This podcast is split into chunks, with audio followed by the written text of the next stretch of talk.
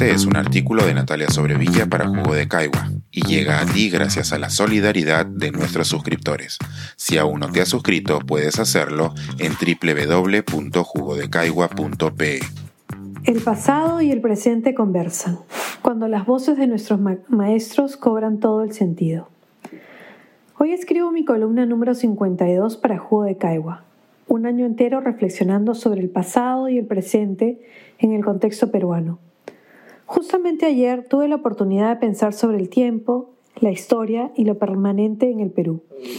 En la mañana estuve en el Museo Británico, donde entrevisté a Cecilia Pardo, la curadora principal de la muestra sobre la arqueología peruana que se inaugura el 11 de noviembre.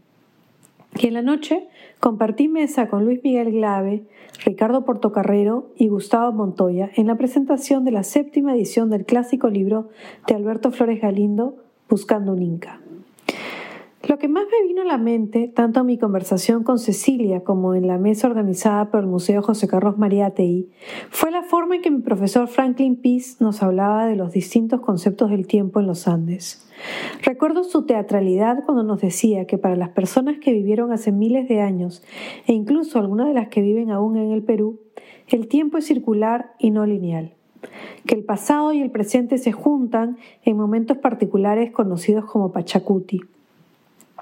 Recuerdo que nos decía que así como nosotros pensamos que estamos parados en el presente, mirando el futuro que está delante, con el pasado a nuestras espaldas, en la concepción del tiempo que se tenía o se tiene en los Andes, uno estaba parado en el presente, mirando al pasado, porque ya sabía lo que había ocurrido y le daba la espalda al futuro porque ignoraba lo que estaba por venir.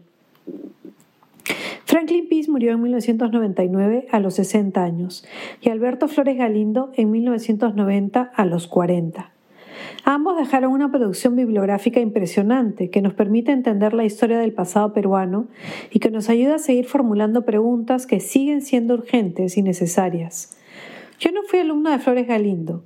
Ingresé a la Universidad Católica el año anterior a su muerte, pero sí tuve la oportunidad de participar en un grupo de lectura de Buscando un Inca durante mi primer año, cuando todavía dudaba entre estudiar literatura, arqueología, antropología o historia. Dicha lectura y esas discusiones me hicieron decidirme por el camino de la historia y entender el pasado en base en los textos. Y el suyo fue un texto fundacional en mi idea sobre cómo pensar en la relación entre el presente y los hechos ocurridos que llevan hasta él. Cuando lo pienso bien, las cuatro disciplinas entre las que me debatía tienen en común su ambición por entender la sociedad, entender los individuos, pero usando métodos distintos. En la literatura, el texto es lo que nos permite la aproximación al conocimiento humano, pero con la libertad que otorga la ficción, que muchas veces puede llevar a entender verdades muy profundas, que quizás la narrativa sola de los hechos no permitiría. Esto es algo que se observa, por ejemplo, en la obra de Arguedas, que no deja de acercarnos a la realidad del Perú y de ser profundamente verdadera, aunque se base en ficciones. La antropología estudia las sociedades observándolas, viendo las interacciones entre las personas, busca entender a qué se le da valor y por qué. Arguedas fue también un antropólogo, y eso se nota también en su, en su literatura. De la misma manera, Peace practicó una rama de la historia que combina algunos de los métodos de la observación a las sociedades andinas para entender el pasado, que se conoce como etnohistoria. Y, como me comentó Cecilia Pardo ayer, la arqueología también echa mano de este método.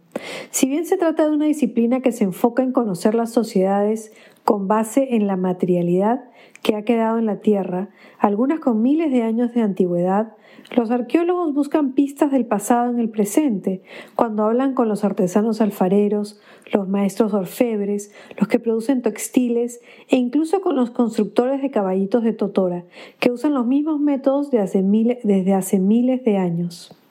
En el Perú, el pasado y el presente conviven, pero no de una manera esencialista que reduce a todas las personas a ser símbolos del tiempo estático. Todo lo contrario, el pasado y el presente conviven porque se trata de culturas vivas que cambian, se adaptan y mutan. Pero también vemos cómo las injusticias y las desigualdades persisten y conviven. En Buscando un Inca, Flores Galindo nos habla de las utopías andinas, de cómo desde la conquista se han imaginado posibilidades que traigan cambios a nuestra sociedad. Sus ensayos fueron escritos en, un contexto de cambios dramáticos, desde la reforma agraria hasta la violencia desatada por Sendero Luminoso, y él buscó las respuestas en nuestra historia, en nuestra sociedad. Hoy, a 35 años de la publicación de su libro, sus escritos nos remiten no solo a entender el pasado de los últimos 500 años, sino también el más reciente, el del tiempo mismo de cuando escribió. Y hoy que reflexiono sobre el año en que he estado escribiendo en Jugo de Caigua, pienso en la confluencia del pasado y el presente, en cómo, con este diálogo, podemos buscar construir una sociedad mejor. Este es un artículo de Natalia Sobrevilla para Jugo de Caigua y llega a ti gracias a la solidaridad de nuestros suscriptores. Si aún no te has suscrito, puedes hacerlo en www.jugodecaigua.pe.